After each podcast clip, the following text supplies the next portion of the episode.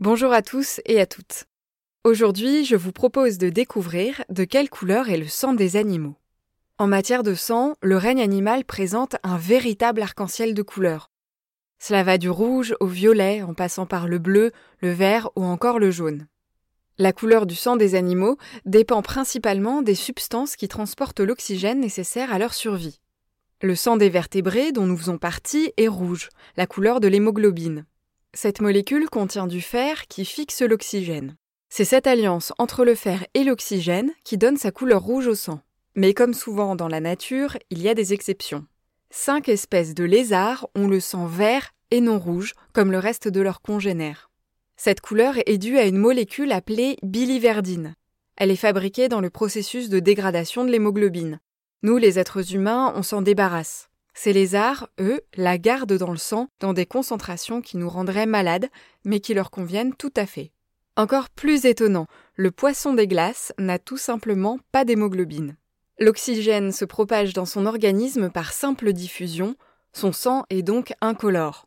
Ça le rend parfaitement adapté aux eaux froides dans lesquelles il vit et où il y a une plus grande quantité d'oxygène dissous que dans les eaux chaudes. Chez les invertébrés, on parle d'hémolymphe plutôt que de sang. Cette hémolymphe peut être bleue, rose, violette, jaune ou encore verte.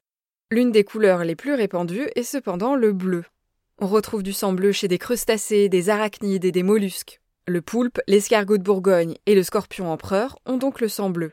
Cette couleur est celle d'une molécule appelée hémocyanine. Elle transporte l'oxygène comme notre hémoglobine, sauf qu'ici, ça n'est pas du fer qui fixe l'oxygène, mais du cuivre. Et l'alliance entre les deux donne une couleur bleutée. C'est le même principe qui fait que certains brachiopodes ont le sang rose ou violet.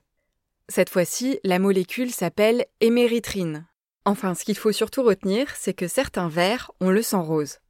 Il manque une dernière couleur à l'arc-en-ciel du sang des animaux, c'est le jaune.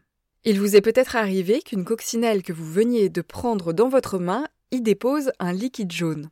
Eh bien, c'est une petite goutte de son sang, mélangée à des toxines qu'elle sécrète quand elle se sent attaquée. Elle a donc le sang jaune orangé, comme les scarabées, les coléoptères et les concombres de mer.